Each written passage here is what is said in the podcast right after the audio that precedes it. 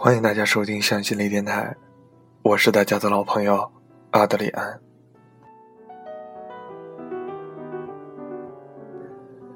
现在是北京时间的凌晨三点，我在美国西雅图为大家更新这期节目。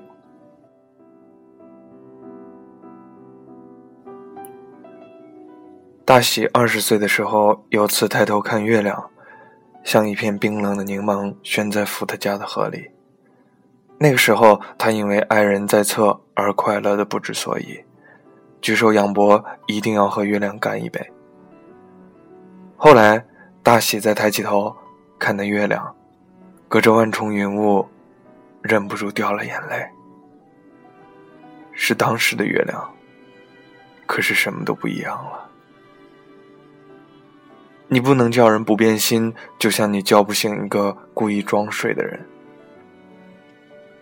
赵大喜在二十六岁失恋，当初欢天喜地发出的几百张喜帖，像在像惹人伤心的遗物，一件件收了回来。大喜独自灌了几口二锅头，鼓起勇气，一个个的打电话。几个人下来，泪水糊住了整张脸。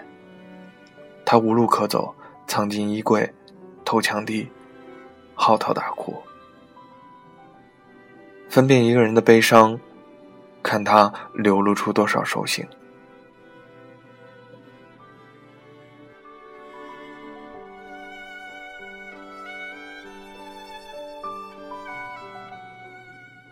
林海是一个三流婚纱摄影师，一个大牛津包，一件浅蓝色衬衫，一条水洗白破洞牛仔裤，跟着新人走南闯北。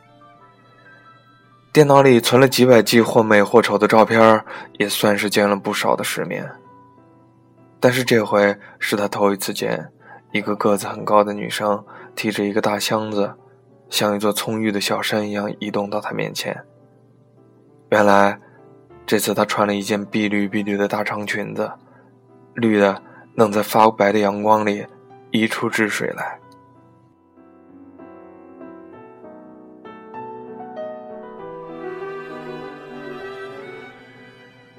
他先开口了：“我叫赵大喜，就是那个电话里想退婚纱照，你们不让退的那个人。我们开始拍吧。新郎还没有来，我们等新郎一起吧。没有新郎，他死了，只有我一个人。你拍吗？不拍就退给我钱吧。”林海被这个理直气壮、高瘦的像植物的女孩噎得说不出话来。只能愣愣地看着他打开大箱子，里面有各色的花裙子，还有一件白的一尘不染的婚纱。他蹲在地上，把嘴巴抹上大红色口红，扭头对林海说：“我们开始吧。”林海想，这个女人真是狠心呐，新郎死了还有心思出来拍婚纱照。大喜扭过去的头又扭回来。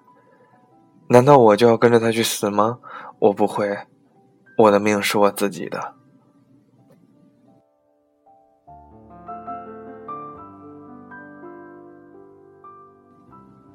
林海拍过太多千篇一律的新娘，当新娘长得实在是抱歉，对着相机搔首弄姿的时候，他会自动脑补录音的一颦一笑，镜头里是渴慕已久的人。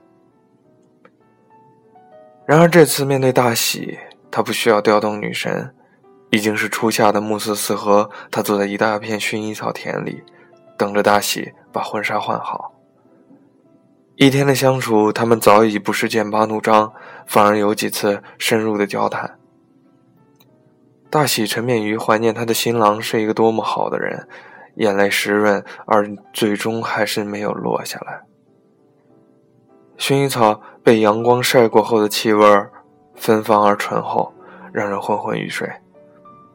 林海望着远处白衣胜雪的大喜，不禁心有恻隐。他们都是被爱光临，又被半途放弃的人。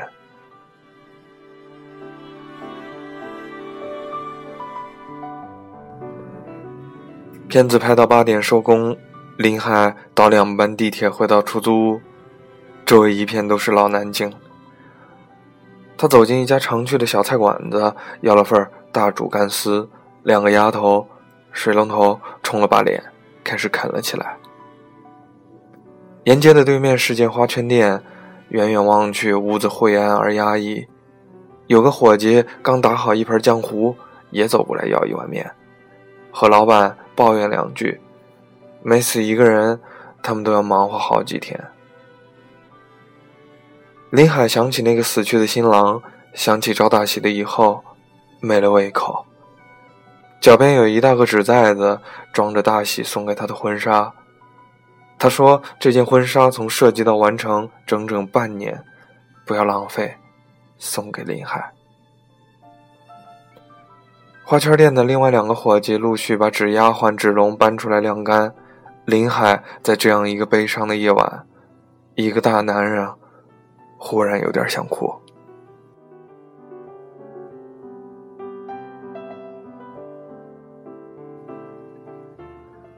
大喜送去的婚纱。林海自然没法去送给卢音，在卢音的世界里，他大概只是一个很小的小兵。林海不怯气，去夫子庙市场买了一个模特架，撑起那一片雪白，几乎照亮了这二十平方米的小单间儿。半个月后，林海通过朋友的朋友接到一单婚拍的活儿，婚礼正大。极尽铺陈浪费之能事。新娘裤子张柏芝笑的时候一脸盛气。宴席凌晨结束，宾客四散，林海疲惫的走出去，却在酒店门口遇见了一个一团烂泥的故人。赵大喜一身素衣，瓢泼大锅里，哭得酣畅淋漓。身边默然立着的，是方才情意绵绵的新郎。林海不算笨，他几乎是立刻想通了事情的来龙去脉。那个独自来照婚纱照的女孩，她的新郎根本没有车祸身亡，而是变心成了别人的新郎。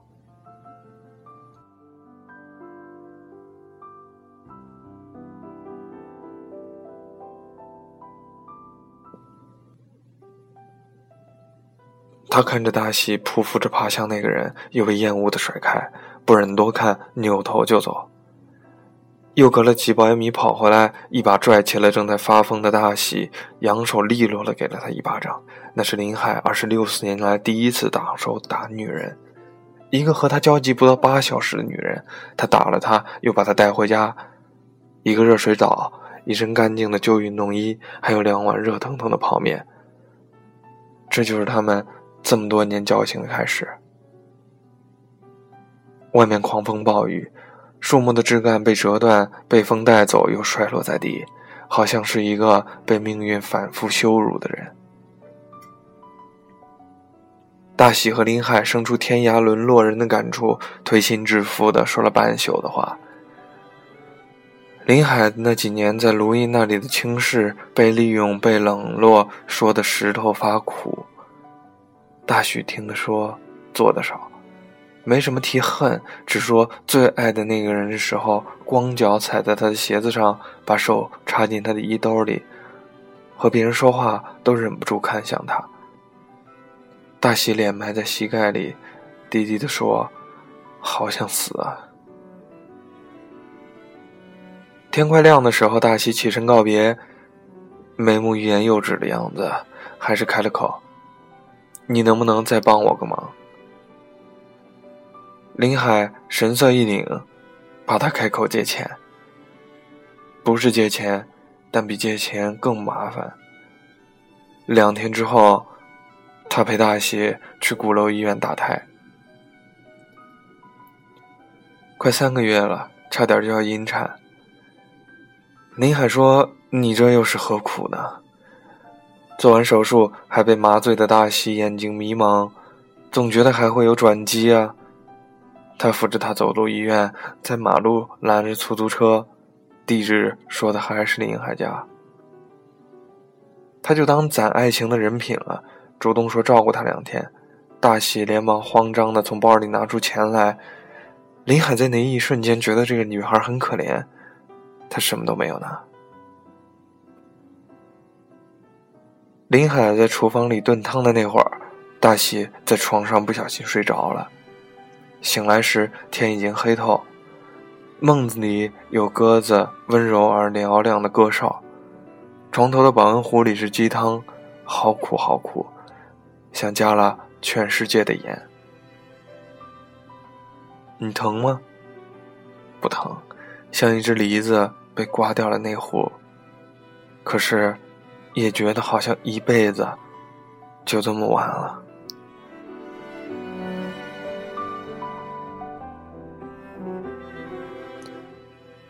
九月最后的一天，晨光熹微，淮海西路上一家小门悄无声息的开了出来。五点五十八分，是三十块算来的计时。林海大喜忙了彻夜，都累得瘫坐在了马路牙子上。这真是一家不能再小的门面，却派作两用，又是大喜的服装定制店，又是林海的摄影工作室，取名“大喜大海”，好是喜庆。天佑他们两个人发展都不错，仅开张半年就把欠下的房租全部还清了，他们也再不用再蜗居在一百平米改成六个单间的房子里了。林海要搬家。租了一幢单行公寓，大部分原因还是因了邀请卢音到家里来坐坐。搬家前一晚，大喜做了一桌子菜，没地儿放，放在地板上，又买了红酒和蜡烛，一顿像模像样的告别饭。不知为什么，林海吃的喉头哽咽，想起最初创业的那一阵儿，和大喜没钱吃饭，就在店里啃几个馒头。大喜总是给他买肉的，自己吃素。没有钱买新的沙发家具，就租了辆面包车去夫子庙二手市场淘回来。最惬意的时候，莫过于傍晚快要收工，和大喜一人抱半个西瓜，坐在店门口挖着吃，籽儿吐得满地都是。再抽上一根烟，身体心头全是舒坦。这么想想，还有点舍不得大喜了。林海说：“你也搬吧，我们租一个小区继续做摄影。”大喜摇了摇头：“我喜欢这里，不想走。”现在的大喜变得非常温柔，像一个完全没有脾气的人，没有事儿再能触动到他。林海安慰道：“大喜，你还年轻，什么都能重新再来。”人和人其实不是凭勇气区分区别来的，林海，你祝我以后都有勇气吧，能真的重新再来。我也祝福你和卢音，祝你追踪抱得美人归。林海的心像是一记被温柔的拳头击中，迷迷糊糊的把头埋进了大喜的胸口。大喜的胸一片冰冷，像天上冷冰冰的月亮。他就这么睡着了。大喜一个人把剩下的酒喝光，吻了吻沉睡的林海，推开了门他心里清楚，有些事情有了结束，比如那个善良的男人，在他跌到最低谷的时候接住了他。提落了他的脊梁骨，让他站起来，站成现在这样一个样子的男人，大概是要永远失去他了。喜欢一个人，总是反复提起他的名字；爱一个人，却是默无声息。二十岁的大喜，好像什么都没有，唯独还有这点英勇。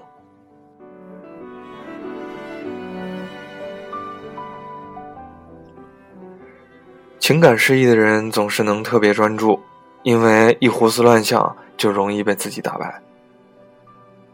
这几年，林海在卢音那儿几乎没有进展，大喜对他的好感以及不记得没有发生的吻，他也视而不见。事业顺风顺水，开始有人请他去拍模特写真，他请不起团队，大喜一个人几乎能包揽所有助理的活儿。那几个月，一个略显憔悴的女人，有明亮的眼睛，她听话。天冷的时候，裹着一件军大衣，背着几个大包，跟着这个男人走南闯北。他镜头里的女人都很美，而他，却再也没有入过镜。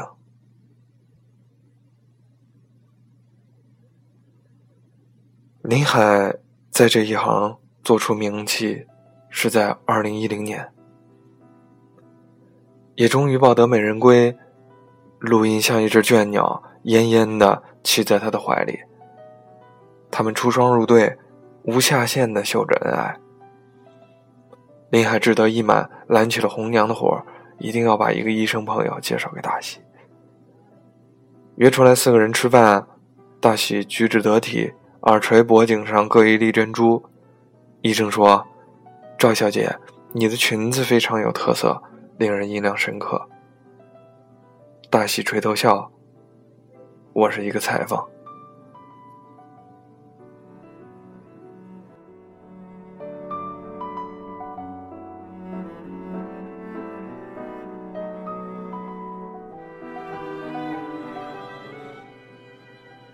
林海没有说话，仰头喝光了杯中的酒。这一桌两个女人，卢音骄纵难哄，大喜像块冰，怎么捂都不热。半个月后，这两个失意的男人又一次聚首，在夜排档上喝闷酒。林海又叫了一盆麻辣小龙虾，嚷嚷着要请客。一摸口袋，钱包却忘拿了。医生说：“我来，我来。”林海一摆手，拨了大喜的电话。一定要让他来送钱。大喜赶到时，两个男人已经醉成了猫，趴在油腻腻的桌子上傻笑。林海耍酒疯，口不择言。大喜看不上你，你是不是知道他的过去啊？他还有什么资格去挑剔别人？大喜懵的像被针刺住，怎么也动不了。那个扶你起来的人，安慰你能重新再来的人。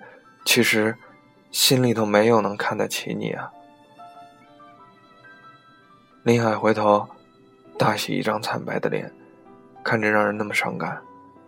他只记得他说了句对不起，头砸下去就不省人事了。大喜把账结了，打车把林海送回家安顿好。医生从洗手间里出来，已经清醒了大半儿沉静地说：“大喜。”我想跟你谈谈。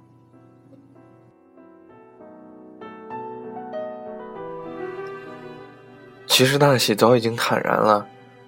我喜欢他，他帮过我，对我有恩情。他提提起林海时感动的样子，声音都微微颤着，好像是那个人在他心里埋了颗种子，能开出带刺儿的花，开在心里轻轻的扎。医生释然，大喜。你是个好姑娘，有情有义。大喜笑道：“你结婚时，我尽心帮你的新娘设计婚纱。”医生走后，大喜才觉出伤心，想起刚才林海轻蔑的语气，心里是真的疼。去卧室看了他一眼，灰心的关上了房门。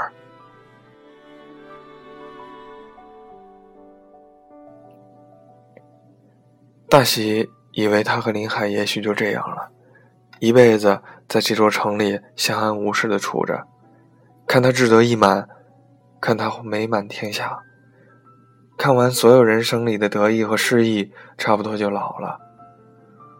然而有一天，林海说要跟他去北京发展了，要陪录音。公布这个决定的时候，他们在酒吧，大喜听着什么话都没有。管他要了根烟，淡淡的抽完，笑道：“挺好的。”他们交接完业务上的事儿，他们的工作室本来已经扩到了三个店面那么大。林海说：“你一个人也用不了这么大地方，退掉一个。”大喜说：“我心里有数，你放心吧。”他送他去机场，离登机还有半个小时。两个人处在那里，不知道该说些什么。林海现在好看，自信又懂得打扮，一件灰色的风衣，真是好看。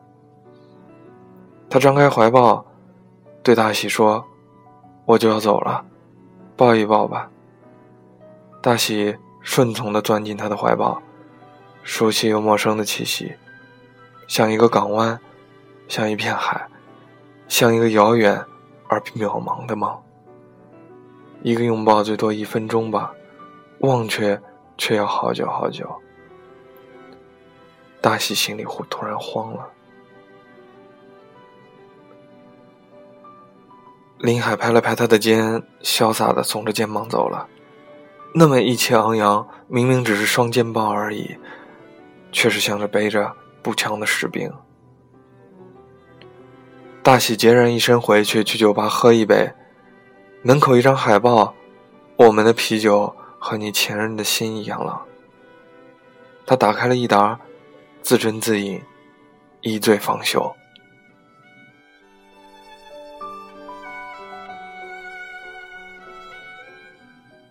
这一别就是四年，七年有一次，两人都在上海出差，林海刚应酬完，在衡山路的门口等大喜。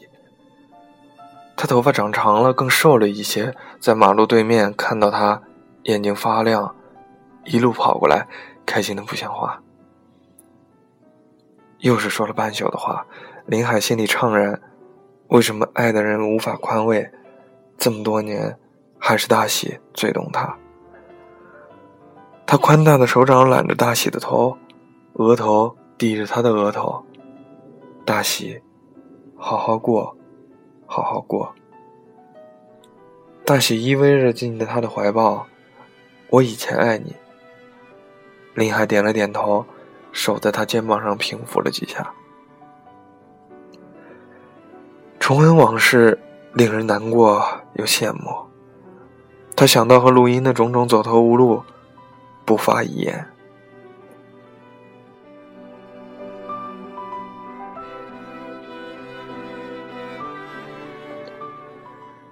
真正的分离是什么呢？不是再也不见，而是即使他在你面前，你也清楚的明白，你的未来不会有这个人了。林海在机场送走录音，他的背影威风凛凛，像是大朵向阳花。他突然就明白了当年大喜的心，祝福是发自心底，留恋是沉默。林海悄无声息的回到了南京，那条最初承载他奋斗与失意的淮海西路。他们的大喜大海已经没有了踪影，大喜回了家乡，音讯渺茫。春日暮色，暖黄的夕阳把街道上的每一棵梧桐都染上了齑粉，沉沉的暖意让人微微喘不上气儿来。但林海突然明白了，那么多年，大喜的有情有义。可是那么多年，爱是孤单的原野，大喜一个人狩猎，终于也累了。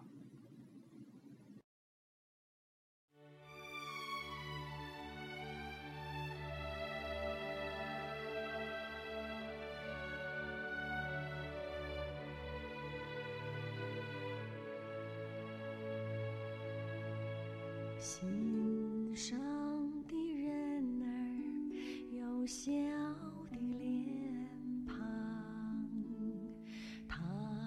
藏在深秋。